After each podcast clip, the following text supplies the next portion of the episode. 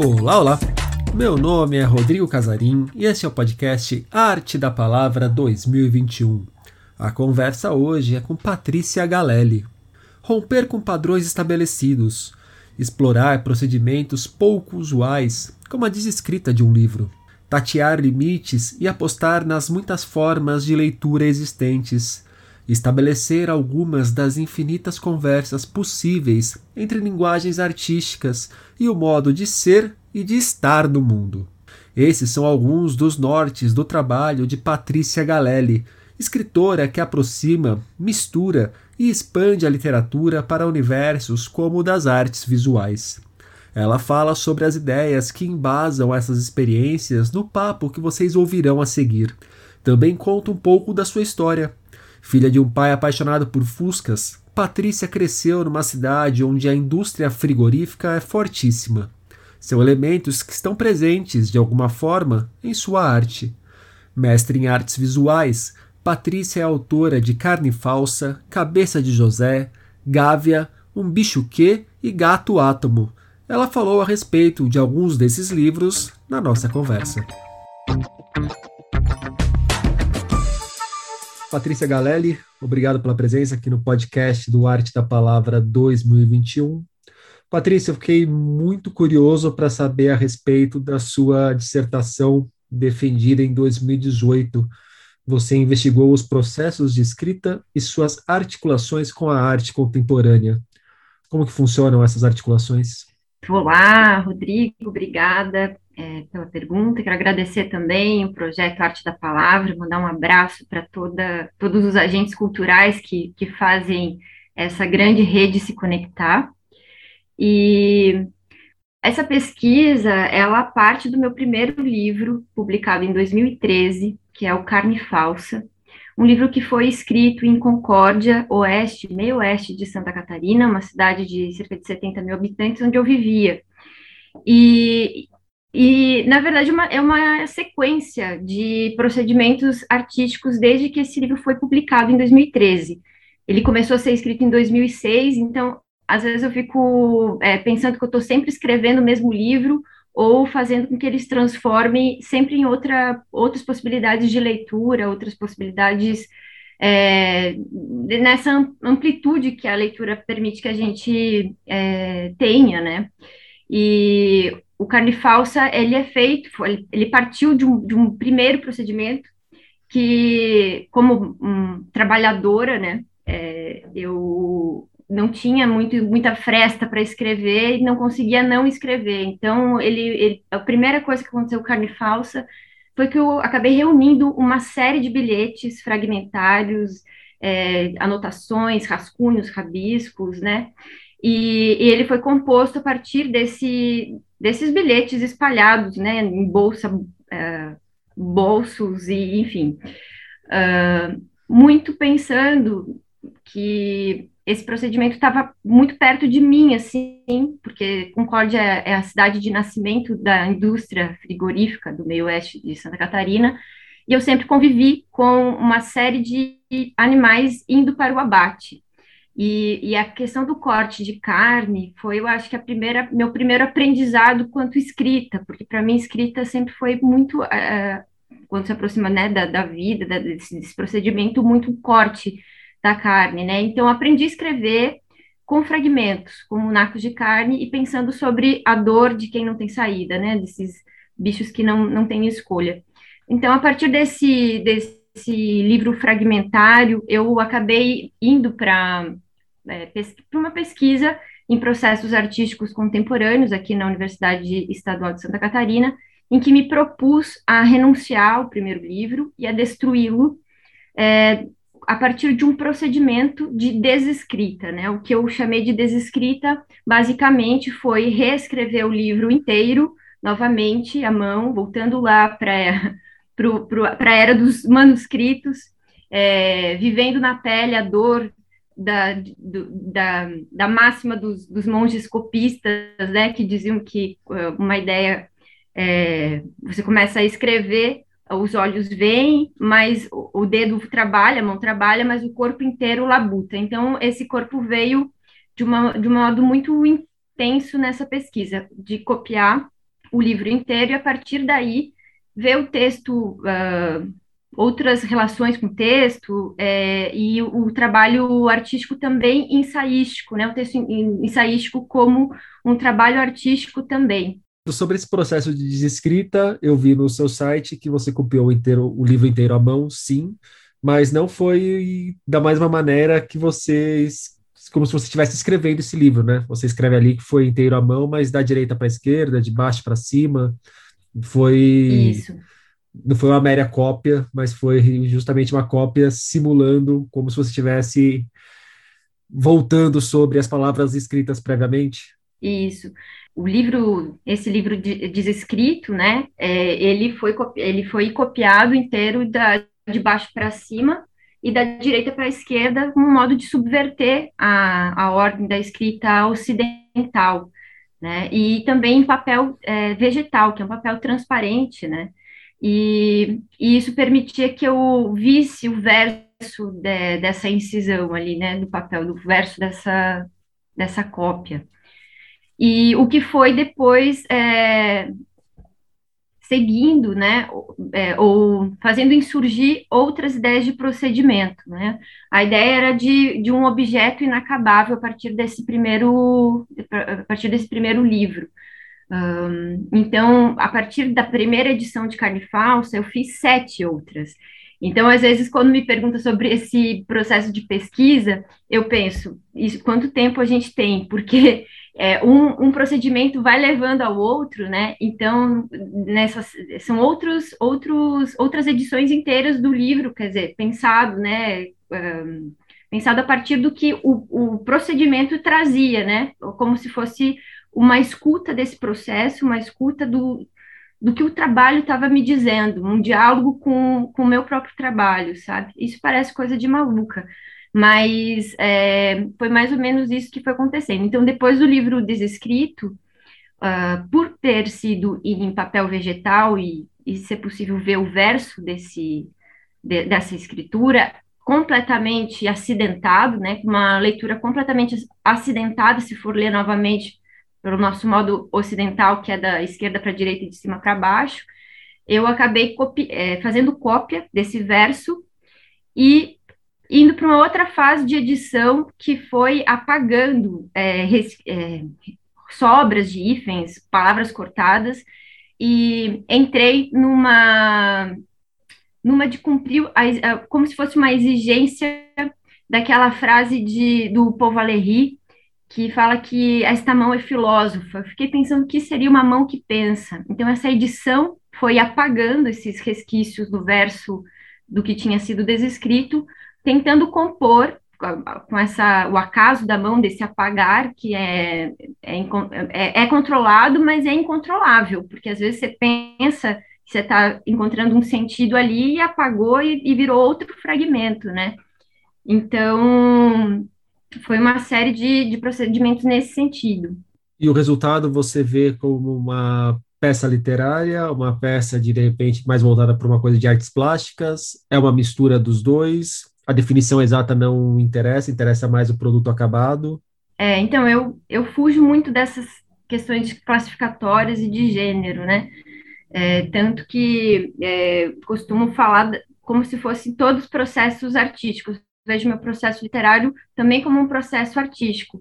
É claro que é, gerou objetos é, que propõem outro, outro tempo de leitura, né, outra, outra relação com eles, que podem estar no, no, no campo ampliado da, das artes, é, vistos como, às vezes, livro, livros de artista ou publicações de artista, é, mas eu, particularmente, não, não dou essa, é, essa diferenciação, assim. Você não dá por uma opção política, e aí política na questão da política relacionada à arte, ou porque é uma coisa que realmente não você não se preocupa, que você não pega se pensando, que não, não, não está aí o seu é, interesse? o, o seu interesse está em justamente levantar a questão de não definir? É, eu acho que é, toda a minha produção é a partir do fato de não, de não classificar isso, assim, né? É, e aí tem, gera vários paradoxos e várias outras questões. É como se você é, tivesse em todos esses, em todas essas áreas, mais ou menos como um estrangeiro que está sempre em trânsito e sempre em busca, né? E eu acho que essa, essa coisa da gente colocar um, uma classificação, encaixotar as coisas, ela trabalha muito com uma ideia de finitude. E eu trabalho com uma ideia de, do inconcluso, dessa busca, né, nessa conversa infinita possível entre linguagens artísticas e entre os modos de ser e estar no mundo, né?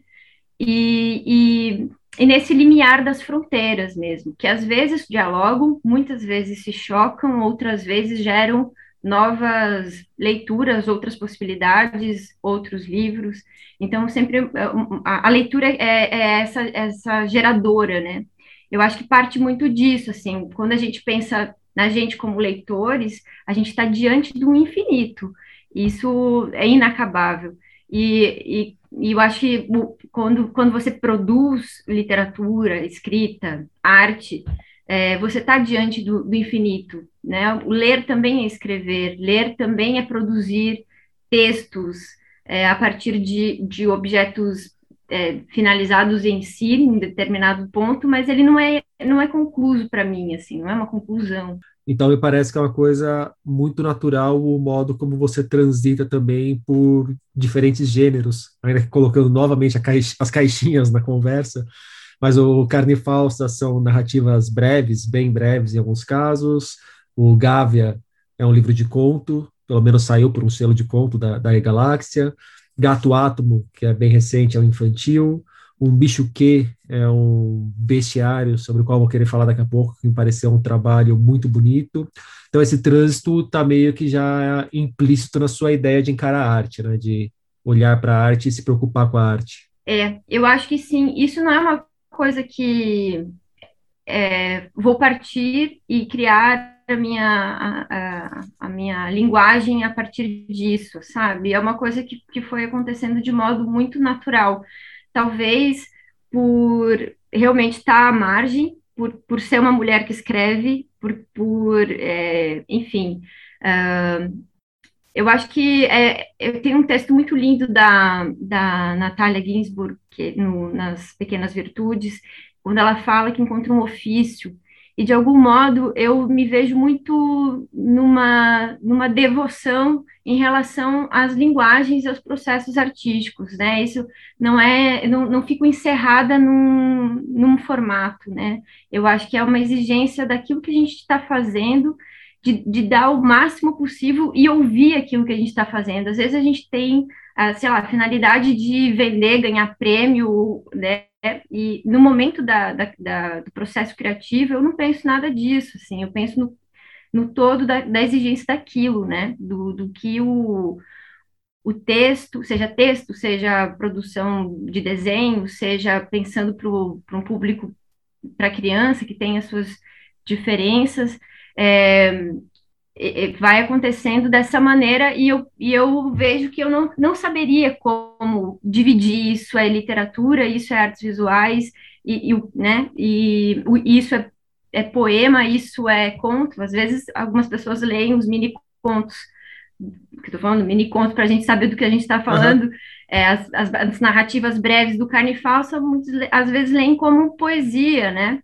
E, e, em, outros, em outros momentos os poemas podem contar alguma coisa, né? Ter uma narrativa ali, e em outros momentos a, a escrita está como uma produção textual que está independente disso, né? Vai para um, um lugar de, de equivalência entre palavra e imagem, né? A palavra está é, no mesmo no mesmo ponto que uma imagem estaria, uma palavra para ser vista também, né? Eu acho que no caso do um bicho que que você citou, acontece um pouco isso.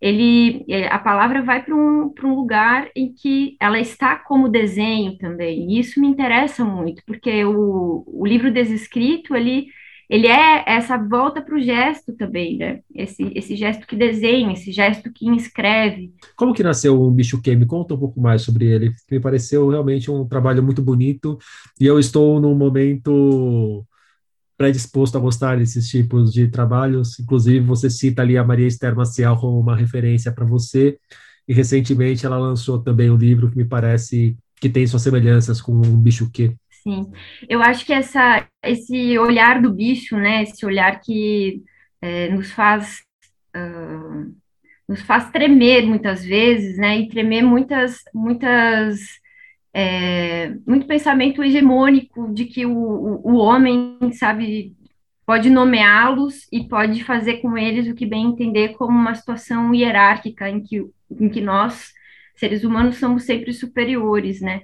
E como é, acabei te contando no começo da nossa conversa, né? A, a minha, o meu primeiro é, é, uma espécie de contato com, com, com isso de, uma, de um modo muito forte desde a minha infância, esses bichos a serviço, né? E, e enfim, é, eles permeiam toda minha produção, assim. Então tem bicho no carne falsa, tem bicho no cabeça de José é, e aí é, tem o, o, a publicação de artista Um Bicho Que, que foi feita é, na primeira edição dela de, em serigrafia, em que as palavras ficam uh, nesse mesmo status que os desenhos. Então, são os meus desenhos e 12 bichos inventados, né? Aparentemente humanos, com algumas sensações e tal, e sim, eu, eu adoro né, a, a, a uh,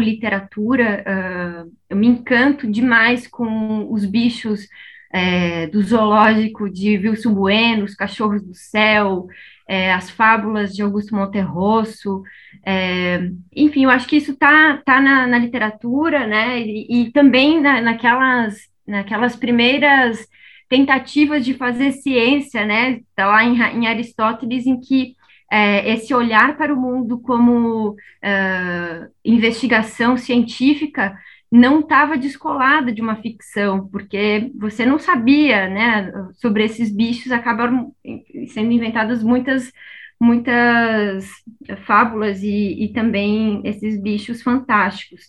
E um bicho que é um pouco isso, são uma série de 12 bichos por exemplo, tem um, um bicho ofendido, é um bicho que caminha de fininho. Um bicho com preguiça é um bicho que se arrasta e a barriga é cada vez maior. Um bicho metido é um bicho que tem olhos grandes e um rabo comprido. E assim, é, foi uma invenção desses bichos que não existem, que nenhum tem nome, também não tem a sua taxonomia, é, mas que faz com que a gente é, se reconheça em algumas sensações, em alguns sentimentos que eles podem estar tá trazendo, assim. E aí, por falar em bicho, em 2020, então, vem o Gato Átomo. Como que foi essa experiência com o infantil? O Gato Átomo, acho que é o meu primeiro livro, assim, mais autobiográfico mesmo. É, eu trago uma história da, da minha infância em que eu, porque eu adorava me esconder e, e tinha, teve, teve uma situação várias, aliás, eu adorava me, me esconder para tentar assustar o meu pai, que trabalhava muito, né? Aliás, no meio de Santa Catarina, o trabalho é uma coisa a ser estudada. É, e ele demorava muito a vir, e às vezes eu me, eu me esquecia que eu estava escondida, eu dormia, ninguém me achava. Então, é, e, e numa dessas situações, eu fui me esconder dentro do guarda-roupa, e o guarda-roupa virou. Então, como filha única, eu tinha que encontrar alguém para botar culpa, né? E aí eu inventei o gato átomo, um gato invisível que, tipo, o pai não vê, né? Então, é, é, foi interessante rememorar algumas dessas situações da minha própria infância e trazer esse olhar do jogo, do lúdico da, da própria criança. E engraçado que esse livro estava sendo feito em 2019 e as próprias ilustrações da René Gepner, a gente não, não, não nem, nem percebeu isso, mas acabou ampliando um pouco esse olhar de inquietude da criança, de inventar, reinventar sua própria casa, né? E a René trabalhou isso muito bem nas ilustrações, com uh, um, um, gato que consegue andar por cima de tudo, ele, ele pode tudo, então a criança também pode, né? E, e sempre com reentrâncias, modos de fuga, mesmo dentro da própria casa. Então, foi um trabalho muito bonito, acabou ganhando um prêmio, é, o prêmio Elizabeth Andelli, aqui de Santa Catarina, que proporcionou a possibilidade de, de fazer um projeto cultural maior.